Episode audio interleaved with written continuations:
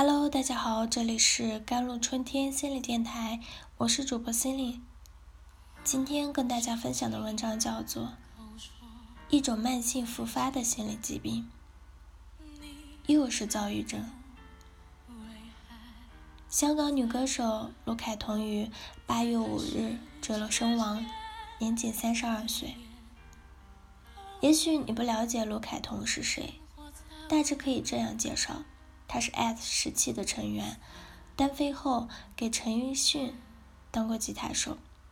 去年在金曲奖上宣布自己出柜，并且结婚了。单飞后，卢凯彤是很有发展前景的。可是，在2013年，他得了躁郁症，痛苦的时候，他会自己撞墙、砸东西。可最后，他选择去面对这个疾病。二零一八年一月十五日，爱尔兰国宝的小红莓乐队主唱离世，生前被躁郁症缠身三年。双向情感障碍也被称为躁郁症，是一种慢性复发的疾病。最明显是个体的情绪会在躁狂高峰和抑郁低谷之间来回摇摆，但这并不是躁郁症全部的症状。抑郁是这个病目前为止最普遍的症状，而躁狂症阶段通常包括精力旺盛、暴怒的情绪、话语增多，甚至克制不住想打砸东西、自残等行为。这种疾病最常会在青年期发病，但也可能发生在儿童和青少年身上。对这个病的误诊是常见的。很多医生会通常将躁郁症与从注意力缺陷，也叫多动症、精神分裂症到边缘性人格障碍的所有症状相混淆。生物因素可能会导致这种疾病的发病率，而睡眠不足等经历会引发躁狂发作。躁狂症是双向情感障碍与单向。抑郁症的区别，而双向情感障碍的抑郁端也可能成为其主要的特征，也就是一个人在抑郁状态下的时间比躁狂或者轻度的躁狂的时间要长得多。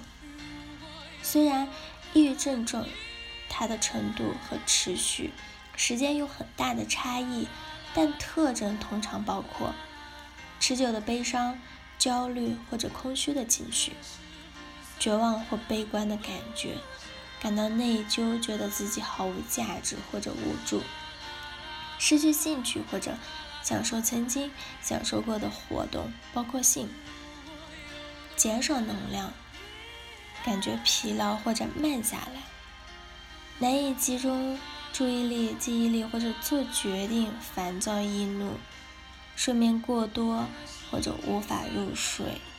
食欲减退或者意外体重减轻或者增加，面性疼痛或者其他持续的身体症状，不是因疾病或者受伤而引起的死亡或者自杀。在混合的情节中，躁狂和抑郁的症状经常的出现，混合状态的。症状包括烦躁、失眠、食欲大变、精神病和自杀念头。一个人在情绪上感到悲伤，但却精力充沛。遗传的因素和环境的因素都可能导致这种疾病的脆弱性，所以原因因人而异。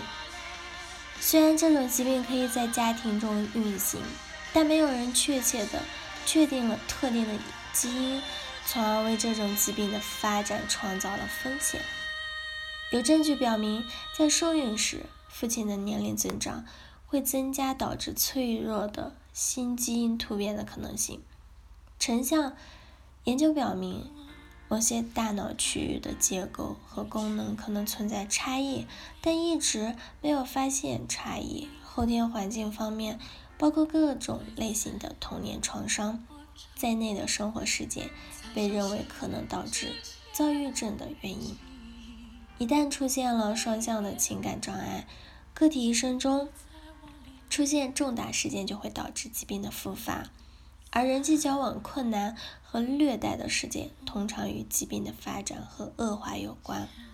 因为双向情感障碍是一种长期的复发性的心理疾病，长期治疗是必要的。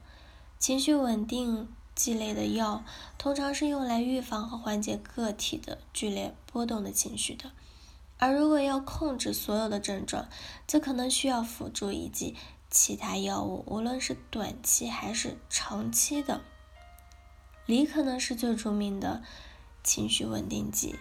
就像拉莫三基因这样的新药物，已经被证明可以减少副作用，同时可以避免服用抗抑郁药物。单独的使用抗抑郁药可能会引发躁狂，并可能加速两个极端的情绪。而最关键的，由于工作。和人际关系问题都可能是双向情感障碍的原因和影响，所以专业的心理干预和心理治疗成为了治疗躁郁症必要的方法。研究表明，这样的治疗可以减少病人的情绪发作次数。心理疗法在教授自我管理技巧方面也很有价值，这有助于使日常生活的起伏成为全面的事件。